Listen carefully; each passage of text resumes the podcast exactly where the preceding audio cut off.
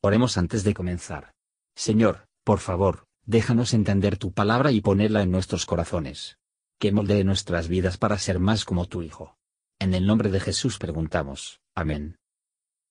Capítulo 45 No podía ya José contenerse delante de todos los que estaban al lado suyo y clamó, Haced salir de conmigo a todos.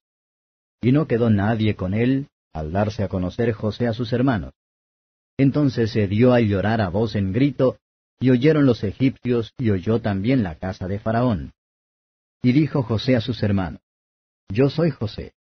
¿Vive aún mi padre? Y sus hermanos no pudieron responderle porque estaban turbados delante de él. Entonces dijo José a sus hermanos, Llegaos ahora a mí. Y ellos se llegaron. Y él dijo, Yo soy José vuestro hermano, el que vendisteis para Egipto. Ahora pues, no os entristezcáis, ni os pese de haberme vendido acá, que para preservación de vida me envió Dios delante de vosotros, que ya ha habido dos años de hambre en medio de la tierra, y aún quedan cinco años en que ni habrá arada ni ciega. Y Dios me envió delante de vosotros, para que vosotros quedaseis en la tierra, y para daros vida por medio de grande salvamento. Así pues, no me enviasteis vosotros acá, sino Dios, que me ha puesto por padre de Faraón, y por señor de toda su casa, y por gobernador en toda la tierra de Egipto. Daos priesta, id a mi padre y decidle, Así dice tu hijo José, Dios me ha puesto por señor de todo Egipto. Ven a mí, no te detengas. Y habitarás en la tierra de Gosén, y estarás cerca de mí, tú y tus hijos, y los hijos de tus hijos, tus ganados y tus vacas, y todo lo que tienes y allí te alimentaré, pues aún quedan cinco años de hambre, porque no perezcas de pobreza tú y tu casa y todo lo que tienes. Y he aquí vuestros ojos ven, y los ojos de mi hermano Benjamín, que mi boca os habla. Haréis pues saber a mi padre toda mi gloria en Egipto, y todo lo que habéis visto, y daos priesa, y traed a mi padre acá. Y echóse sobre el cuello de Benjamín su hermano, y lloró y también Benjamín lloró sobre su cuello. Y besó a todos sus hermanos, y lloró sobre ellos. Y después sus hermanos hablaron con él. Y oyóse la noticia en la casa de Faraón diciendo, Los hermanos de José han venido. Y plugo en los ojos de Faraón y de sus siervos. Y dijo Faraón a José, Di a tus hermanos, haced esto. Cargad vuestras bestias e id, volved a la tierra de Canaán, y tomad a vuestro padre y vuestras familias, y venid a mí, que yo os daré lo bueno de la tierra de Egipto, y comeréis la grosura de la tierra. Y tú manda, haced esto. Tomaos de la tierra de Egipto carros para vuestros niños y vuestras mujeres, y tomad a vuestro padre y venid. Y no se os dé nada de vuestras alhajas, porque el bien de la tierra de Egipto será vuestro.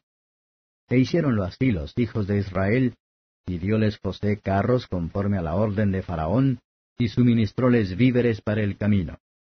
A cada uno de todos ellos dio mudas de vestidos, y a Benjamín dio trescientas piezas de plata y cinco mudas de vestidos. Y a su padre envió esto, diez asnos cargados de lo mejor de Egipto, y diez asnas cargadas de trigo, y pan y comida para su padre en el camino. Y despidió a sus hermanos, y fuéronse. Y él les dijo, No riñáis por el camino. Y subieron de Egipto y llegaron a la tierra de Canaán, a Jacob su padre. Y diéronle las nuevas diciendo, José vive aún, y él es señor en toda la tierra de Egipto. Y su corazón se desmayó, pues no los creía. Y ellos le contaron todas las palabras de José que él les había hablado. Y viendo él los carros que José enviaba para llevarlo, el espíritu de Jacob su padre revivió, entonces dijo Israel, Basta, José mi hijo vive todavía. Iré y le veré antes que yo muera. Comentario de Mateo Henry Génesis capítulo 45. Versos 1 a 15. Joseph dejó Judá seguir, y escuchó todo lo que tenía que decir. Encontró a sus hermanos humillados por sus pecados, consciente de sí mismo, pues Judá lo había mencionado dos veces en su discurso, respetuoso con su padre, y muy sensible de su hermano Benjamín ahora estaban maduras para la comodidad que él diseñó, por darse a conocer. José ordenó a todos sus asistentes a retirarse. Así, Cristo se hace y su bondad amorosa conocida por su pueblo, fuera de la vista y el oído del mundo. Joseph derramó lágrimas de ternura y gran afecto, y con ellas hizo perder que la austeridad con la que se había comportado hasta ahora hacia sus hermanos. Esto representa la compasión divina hacia los penitentes que regresan. Yo soy José, vuestro hermano. Esto humillarlos aún más por su pecado en la venta de él, pero animaría a esperar un trato amable. Por lo tanto, cuando Cristo convencería a Pablo, él dijo, Yo soy Jesús, y cuando iba a consolar a sus discípulos, dijo, Soy yo, no tengáis miedo. Cuando Cristo se manifiesta a sí mismo a su pueblo, se les anima a acercarse a Él con un corazón sincero. Joseph lo hace, y los muestra, de que todo lo que pensaban hacer contra Él, Dios había traído algo bueno de ello. Los pecadores deben afligen y estar enojados con ellos mismos por sus pecados, pero Dios saca lo bueno de Él, porque esto es no gracias a ellos. El acuerdo entre todo esto, y el caso de un pecador, en Cristo se manifiesta a sí mismo a su alma, es muy llamativo. Él no es así, por este motivo, creo que el pecado de un menor, pero un mal mayor, y sin embargo, está tan armado contra la desesperación, ya que incluso a regocijarse en lo que Dios ha obrado, mientras él tiembla al pensar en los peligros y la destrucción de la que ha escapado. José promete cuidar de su padre y toda la familia.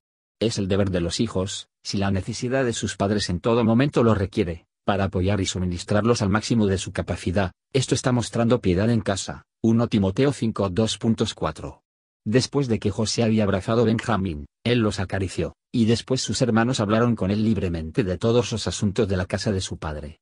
Después de las señales de la verdadera reconciliación con el Señor Jesús, dulce comunión con él sigue. Versos 16 a 24. Faraón fue amable con José, y sus relaciones por su bien. Egipto compensaría las pérdidas de su eliminación.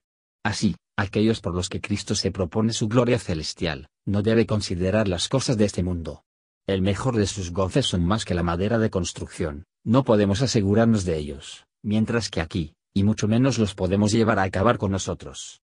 No nos pusimos nuestros ojos o el corazón en el mundo, hay mejores cosas para nosotros en esa bendita tierra, a donde Cristo, nuestro José, se ha ido a preparar un lugar. José despidió a sus hermanos con una advertencia oportuno, mirad que no se caen por el camino. Sabía que eran demasiado propensos a ser pendenciero, y para que estén todos perdonado, Él pone esta carga sobre ellos, no para reprender el uno al otro. Este comando de nuestro Señor Jesús nos ha dado, que nos amemos unos a otros, y que pase lo que pase, o ha sucedido, no se caigan. Porque nosotros somos hermanos, tenemos todos un mismo Padre. Todos somos culpables, y en vez de pelear entre sí, tienen motivos para caer con nosotros mismos. Somos, o esperamos ser, perdonado de Dios, a quien todos hemos ofendido, y, por lo tanto, debería estar listo para perdonarnos unos a otros. Estamos por el camino, un camino por la tierra de Egipto, en el que tenemos muchos ojos sobre nosotros, que procuran aprovechar contra nosotros, un camino que lleva a la Canaán celestial, donde esperamos estar para siempre en perfecta paz. Versos 25 a 28. Oír que José está vivo, es también una buena noticia para ser verdad, Jacob se desmaya, porque él cree que no. Nos desmayamos, porque no creemos. Finalmente, Jacob está convencido de la verdad. Jacob era viejo, y no esperaba vivir mucho tiempo. Él dice, que mis ojos se actualicen con esta vista antes de que se cierren, y luego necesito nada más para ser feliz en este mundo. Y aquí Jesús manifiesta a sí mismo como un hermano y un amigo a los que una vez fueron sus aborrecedores, sus enemigos. Él les asegura de su amor y de las riquezas de su gracia. Él les manda hacer a un lado la envidia, la ira, la malicia, y la lucha, y para vivir en paz unos con otros les enseña a renunciar al mundo para él y su plenitud. Él provee todo lo que es necesario para llevar a casa para sí mismo, para que donde Él es que también estéis.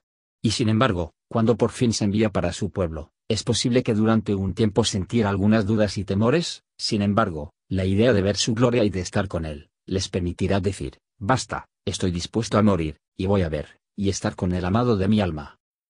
Gracias por escuchar y si te gustó esto, Suscríbete y considera darle me gusta a mi página de Facebook y únete a mi grupo Jesús Answers Prayer.